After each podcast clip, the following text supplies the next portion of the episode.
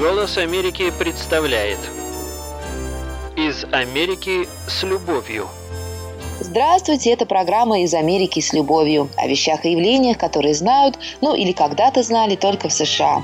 С вами Маша Мортон. Сегодня мы поговорим об американском футболе. Что может быть более американским, чем американский футбол? И у нас в гостях комментатор матчей НФЛ на канале Viasat Дмитрий Хайтовский. Привет, Дима. Привет, привет. Американцев, мне кажется, часто бесполезно спрашивать, почему они любят американский футбол. Многие просто не понимают вопроса. Ну да, американский футбол.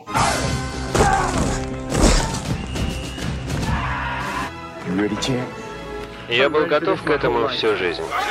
А вот для тебя, во-первых, как ты с ним познакомился, а во-вторых, чем он тебе полюбился? Началось все в 92 году. Я закончил школу в Москве. И это как раз было то время, когда железный занавес поднялся, когда все это было в новинку, когда мы что-то знали, но исключительно в негативном ключе. Значит, американский футбол – это капиталистический вид спорта, жуткий, травматичный. Группа КИС жрет куриц на сцене. Ну, вот в таком ключе. Я сказал позже. Позже, давай пойдем ко мне домой. Ну, а запретный плод, он же сладок. Тем более, когда он перестает быть запретным. Сын, ты тайком играешь в футбол? 92 год, август, э, мы сидим на Триаших прудах с приятелем. Я даже не помню, в каком контексте мы заговорили про американский футбол. И он сказал, я вот знаю на стадионе «Динамо» тренируется команда. Мы не знали, какая команда, где именно, когда именно, по каким дням и в какое время. Э, мы просто на следующий день взяли, встретились и поехали на стадион «Динамо», благо близко. Э, мы приехали, как раз вторая тренировка была команда «Русские цари» такая была, э, она набирала, значит, юниорский состав. И вот мы, собственно, начали тренироваться. На поле было человек 90 тогда. Объявили по телевизору набор, туда пришло безумное количество. С тех пор осталось, по-моему, два человека. Я и еще кто-то. Из тех, кто сейчас связан с американским футболом в России. Ну, вот так началось. Я начал играть. Играл недолго, до 96 -го года. Потом я начал судить. Тачдаун. Тачдаун. Ну, О, ну вот это, это флаг. флаг. Конечно. Будет флаг-то? Выбросил, выбросил арбитр, видно было. И вот, собственно, я с тех пор сужу. Уже сколько? 23 года. Как человек, который судит э, игры, а также э, комментирует, расскажи, пожалуйста, немножко о правилах. Я знаю, что это очень сложные правила. Здесь все очень просто. С этими сложными правилами все очень просто просто. Ну, во-первых, надо понимать, что э, как таковые правила, они делятся на две части. Правила для болельщиков, для зрителей и правила судейские, правила игры конкретные. Если мы говорим про правила болельческие, то они не могут быть сложными, потому что это американский футбол. Это не индийский футбол, не шервентайский футбол, никакой другой. Потому что американский футбол – это вид спорта, подразумевающий, что ты пришел на стадион, и через пять минут единственное, что тебе надо сделать, это выбрать команду, за которую болеть. Потому что правила ты уже понял. Любой американский вид спорта укладывается в некие такие стереотипы, правила организации. Потому что это спорт действия, это action. Это обязан быть action. Ну и как тебе игра сегодня? Иначе непонятно, зачем я пришел на стадион. Посмотреть 0-0 счет – вот в этом смысле даже в свое время, э, когда в 1994 году в Америке проходил чемпионат мира по футболу, по европейскому, по обычному, по сокеру, американцы же даже выступили с предложением чуть-чуть ворота расширить. Они боялись, что кроме мексиканцев в южных штатах на стадион никто не придет, потому что смотреть матч, который закончился 1-0, полтора часа зачем? Что за удовольствие? Где результат? Где экшен? Если посмотреть MLS, Major League Soccer. Major League Soccer.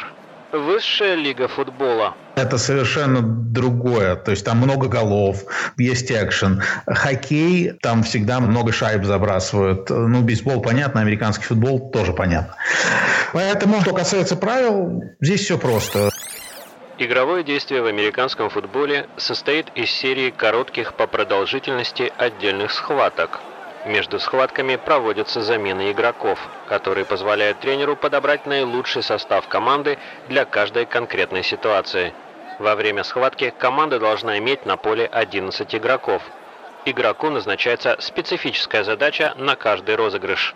Цель игры – набрать максимальное количество очков, занеся мяч в зачетную зону противника или забив его в ворота с поля побеждает команда, набравшая наибольшее количество очков. Ты пришел на стадион, ты сел, если ты не знаешь ничего, если ты русский иммигрант, захотел узнать, тебя привели американские друзья, сказали, как, собственно, со мной было в свое время, вот в 92 году приезжала команда, я даже не помню, кто это был, полные трибуны, и вот я пришел с американцем, который мне сказал, значит, смотри, вот эти бегут туда, нужно сделать это, нужно мяч занести вот в эту зону.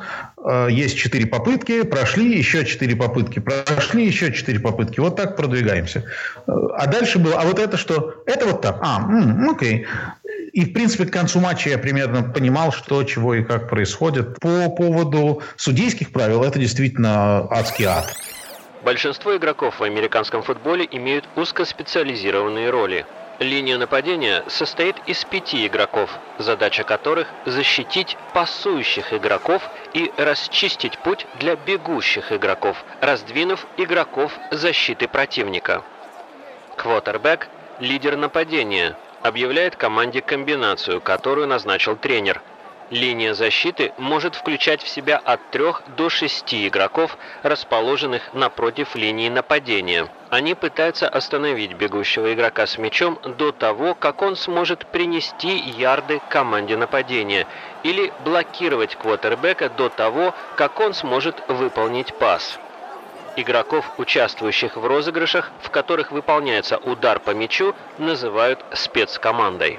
Правила действительно очень объемные. Судьи должны знать, э, как, куда бежать, за кем смотреть, за какими игроками. Я могу сказать, что это самый правильно организованный командный вид спорта с точки зрения судейства. Там четко расписаны зоны ответственности. В профессиональном и студенческом футболе продолжительность игры составляет 60 минут.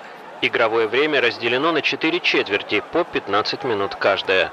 В школьном футболе продолжительность четверти составляет 12 минут. Часы останавливаются часто, поэтому общая продолжительность игры профессионалов может превышать 3 часа.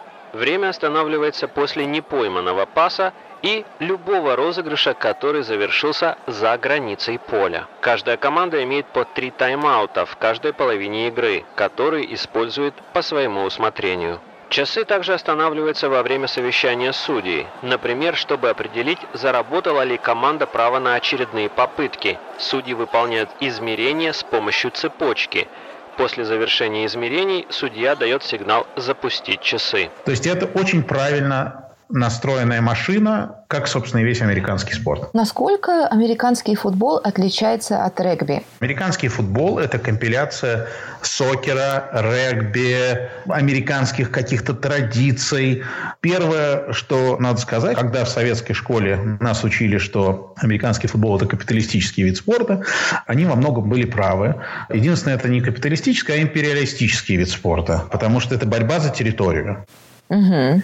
Тебе нужно завоевывать ярд за ярдом, приближая себя к зачетной зоне для того, чтобы занести мяч в зачетную зону. Как сильно вы этого хотите?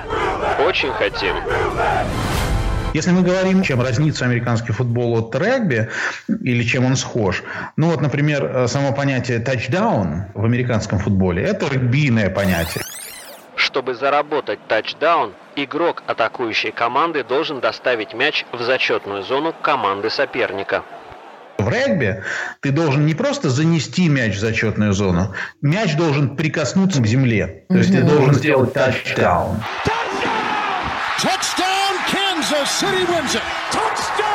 Они оттуда пришли. Это английские термины, это э, регбийные термины. Но регби в том виде, в котором оно было тогда и есть сейчас, это не для Америки.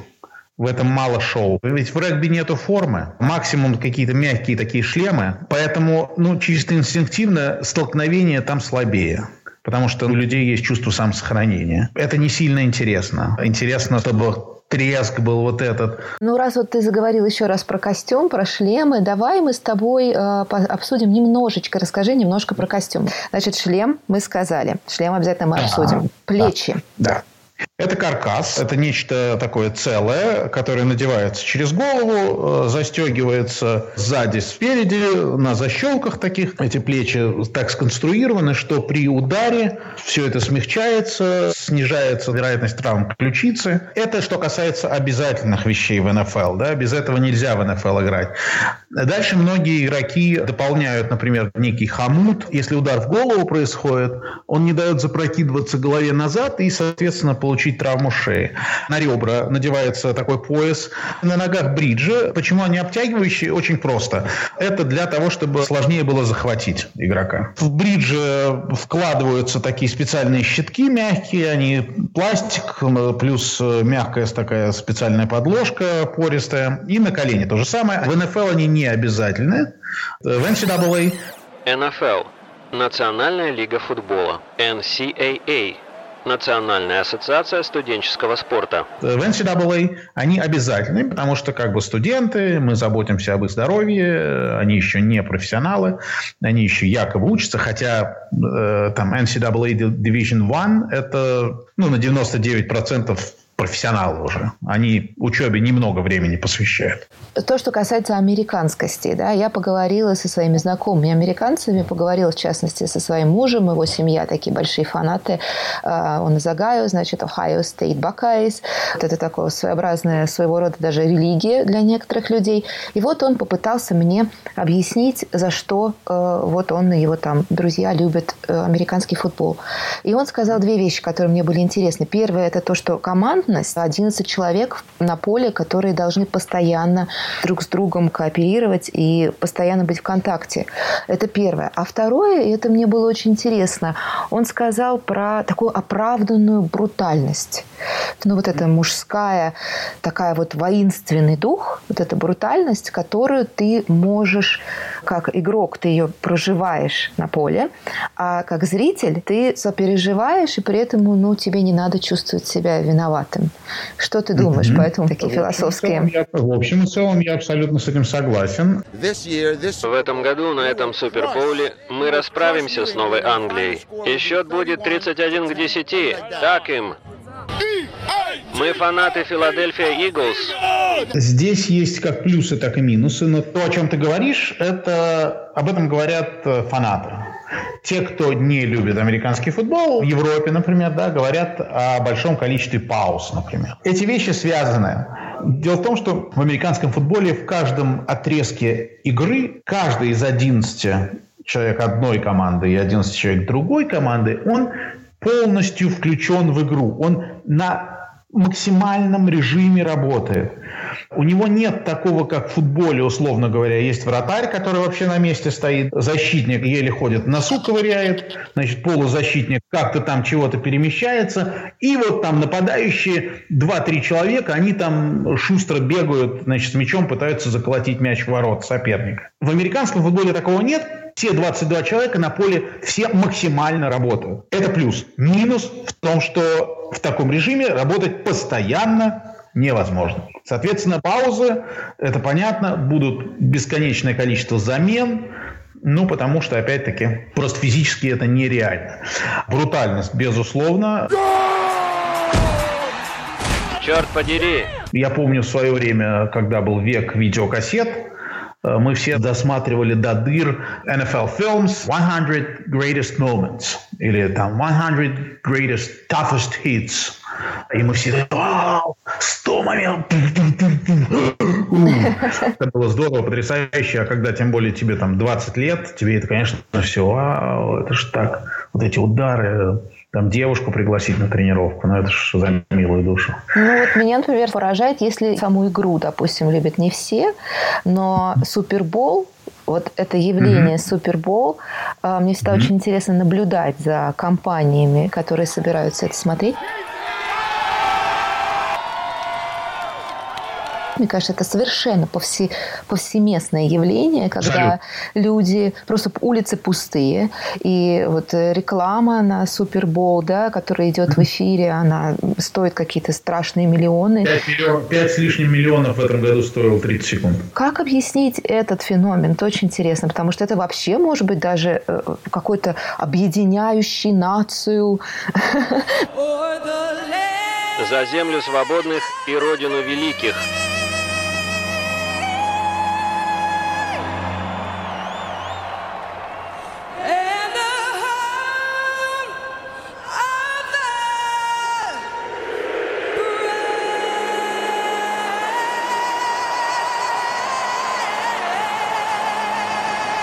Есть. Я бы не сказал, что он объединяет нацию э, в силу того, что, в общем, американскую нацию, как мне кажется, не надо сильно особо объединять. В Америке разобщенность по спортивному принципу, ее какой-то особой не существует. Это не английские хулиганы футбольные, да, где Манчестер Сити ненавидит Манчестер Юнайтед. Там московский Спартак рубятся болельщики с московским ЦСКА, условно говоря. В Америке такого нет.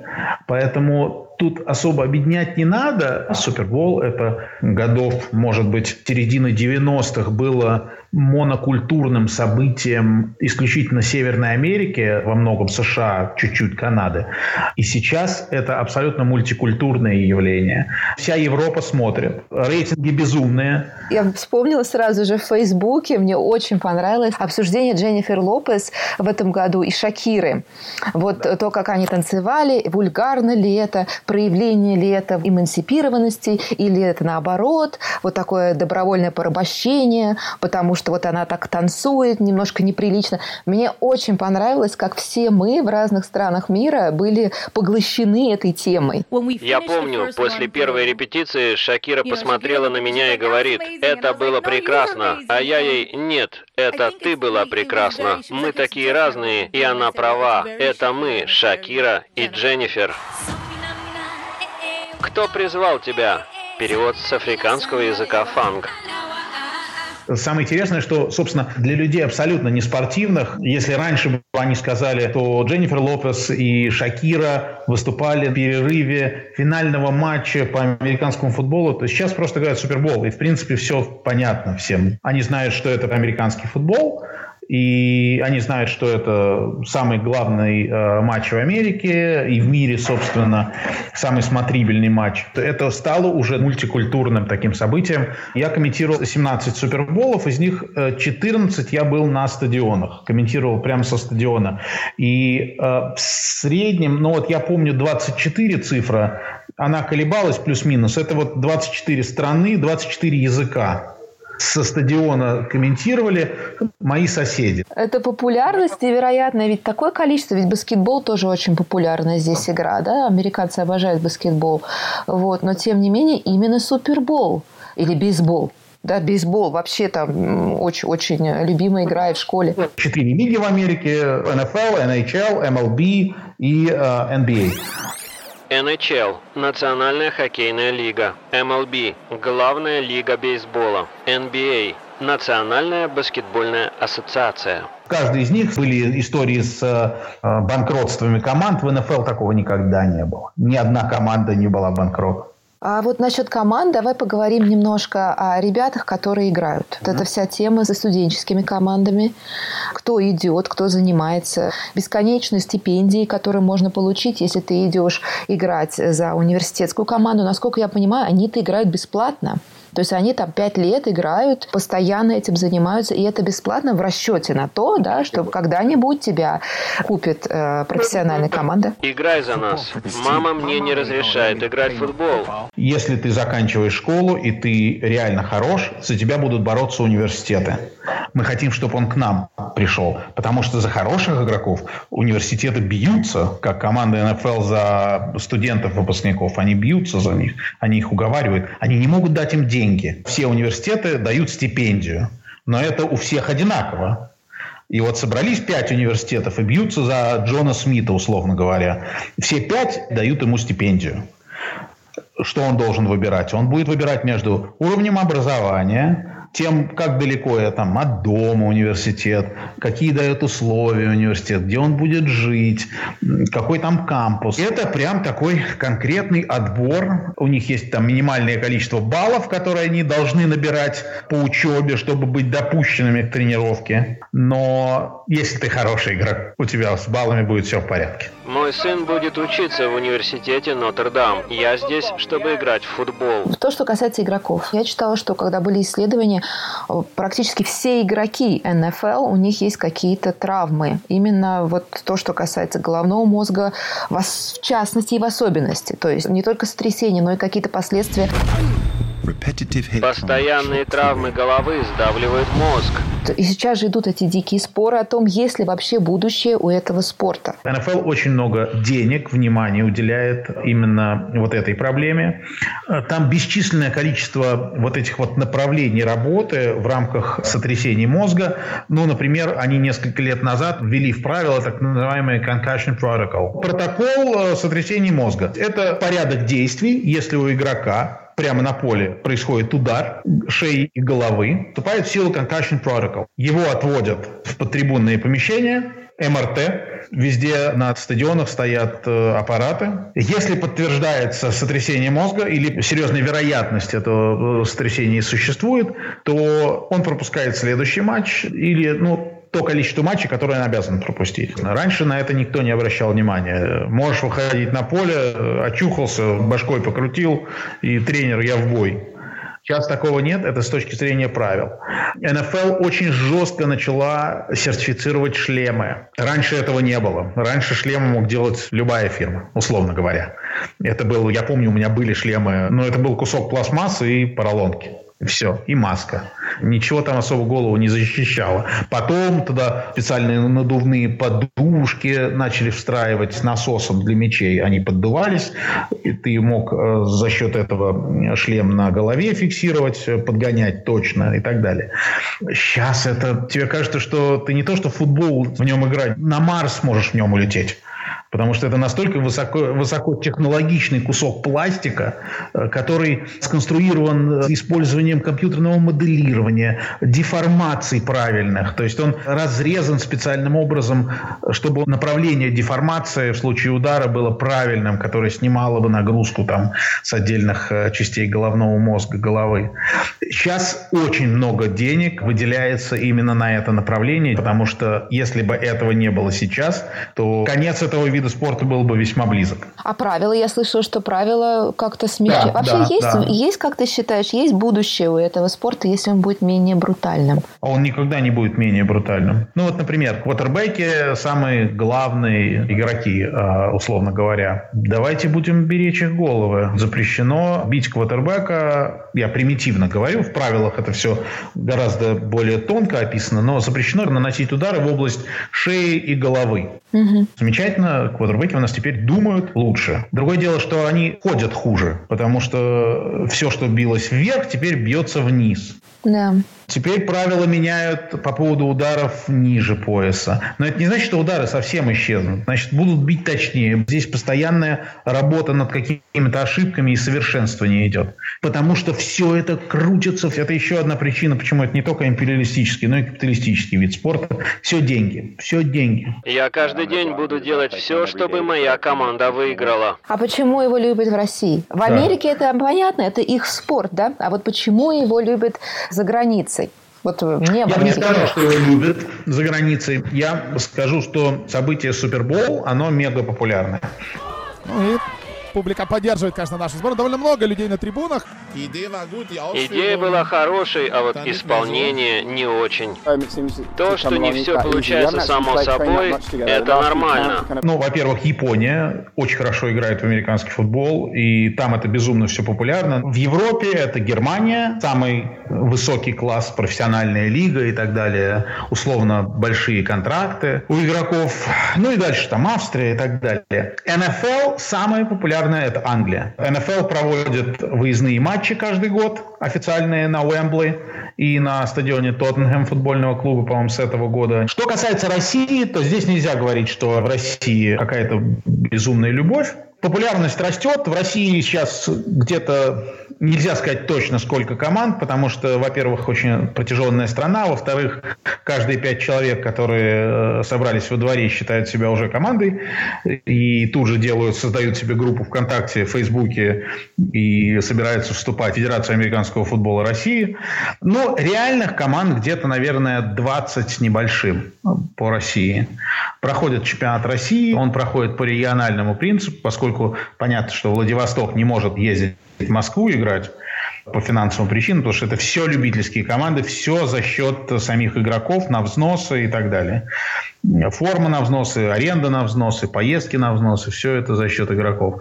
Может быть, в редких случаях есть какие-то меценаты, которые там помогают, что-то выделяют, какую-то денежку. Но в любом случае Урал играет чемпионат Урала, Центр России играет чемпионат Центра, Владивосток играет чемпионат Дальнего Востока, и потом в полуфиналах команды там по разу встречаются таки между собой, так чтобы ну хотя бы максимум одну игру провести с э, дальними вылетами на это как бы денег хватает у игроков. Вот, то есть, ну, как-то все это движется э, не очень сильно. Сейчас не жирные времена нулевых, когда было все прям очень здорово когда каждый год юниоры и дети российские вылетали в Штаты, играли с американскими командами. Это было далекое прошлое, к сожалению. А по стилю, Дима, как играют, когда играют российские спортсмены? Есть разница в том, как они играют? В одной руке водка, в другой Селедка. Да. да нет, нет никакого стиля, просто есть американский американский футбол, есть весь остальной. Мы играем как Европа. Европа играет как весь остальной мир. То есть чуть-чуть медленнее, не так много там длинных передач, каких-то качественных приемов и так далее. В Америке все абсолютно по-другому. Абсолютно по-другому. Это совершенно другая субстанция. Ну, это, по сути, как вот если, я думаю, американцы заставить в городки играть. Я думаю, что у русских тоже получилось получше. Это прекрасно. Мне очень нравится эта последняя твоя фраза. А, давай последний вопрос я тебе задам. За что вот ты, такой немножко детский вопрос, за что ты любишь американский футбол? Ну, я тебе тогда отвечу на твой детский немножко вопрос. Я тебе отвечу романтическим объяснением, потому что это моя жизнь, по сути. Из моих 45 лет с футболом я связан 27. Я не знаю, что будет впереди, но сейчас, вот к моим 45 годам, это абсолютная часть моей жизни, которая начиналась с детского вот удовольствия и интереса перед всем американским, до сих пор продолжается и на поле в качестве судьи, и в комментаторской кабине в качестве толмача. Ну что ж, на этом все. Огромное спасибо, Дима. До скорой, счастливо. Не забывайте подписываться на нас в Apple и Google подкастах.